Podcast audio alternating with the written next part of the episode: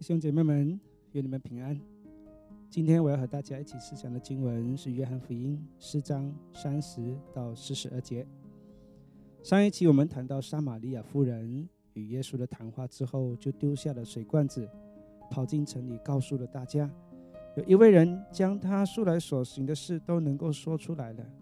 然后说：“莫非这就是基督吗？”那么城里的人听了他的话之后，有什么反应呢？我们就接下来看看这故事的发展。我们先来读经文第三十节。三十节，众人就出城往耶稣那里去。上一期我们已经谈到，撒玛利亚人和犹太人是不相往来的，他们彼此之间有种族冲突。在马加比时期，犹太人甚至将撒玛利亚人的圣殿都拆毁了，加深了彼此之间的仇恨。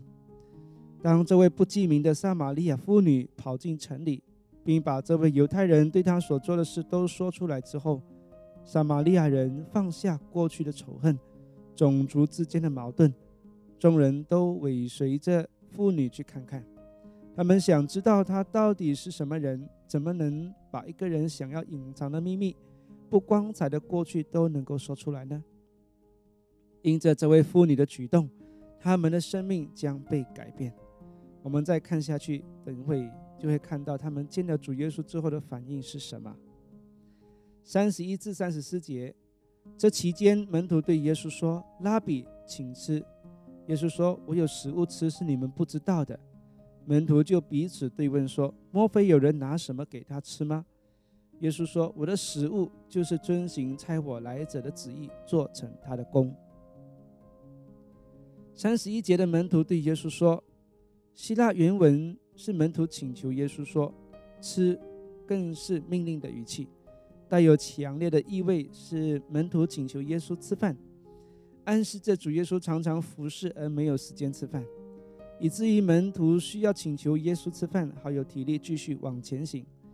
耶稣却回答说：“他自己有食物吃，是门徒不知道的。显然，这食物不是补充肉体活力的食物。”而是灵粮食物，所以说门徒是不知道的。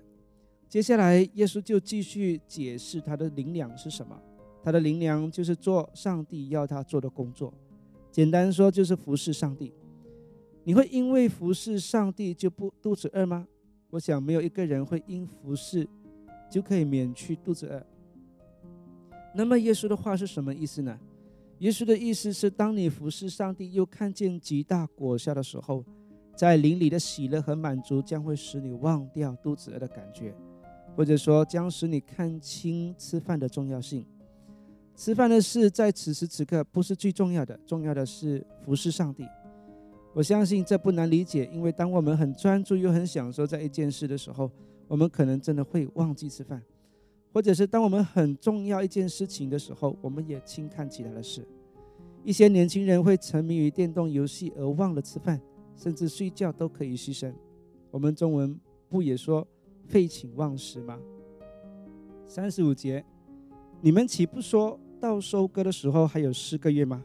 我告诉你们，举目向田观看，庄稼已经熟了，可以收割了。到收割的时候还有四个月，这是一句格言，意思是收割的时辰是催促不来的，凡事都有定期。耶稣对门徒说：“现在就是时候了，人心已经预备好了，天国已经来到，可以收割灵魂了。别忘记，这时候他们就在撒玛利亚境内。主耶稣要他们向田观看，就是看这些撒玛利亚人的心田，他们的心都已经预备好了，可以收割了。言下之意，救恩也是预备给他们，不在乎种族之分，当放下彼此之间的仇恨。”三十六至三十八节，收割的人得工价，继续五谷到永生，叫撒种的和收割的一同快乐。所以说，那人撒种，这人收割，这话可见是真的。我猜你们去收你们所没有劳苦的，别人劳苦，你们享受他们所劳苦的。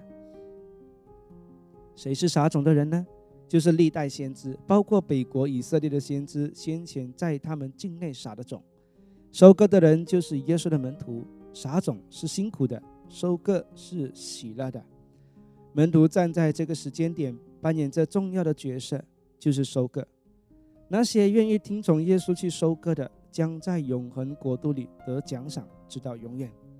这是永恒的价值啊！撒种的人虽然在有生之内可能看不到果效，但是他们得的奖赏也和收割者等同，因为没有撒种就没有收割。这也勉励我们传福音，可能当下不一定就可以看见果效，可以马上收割。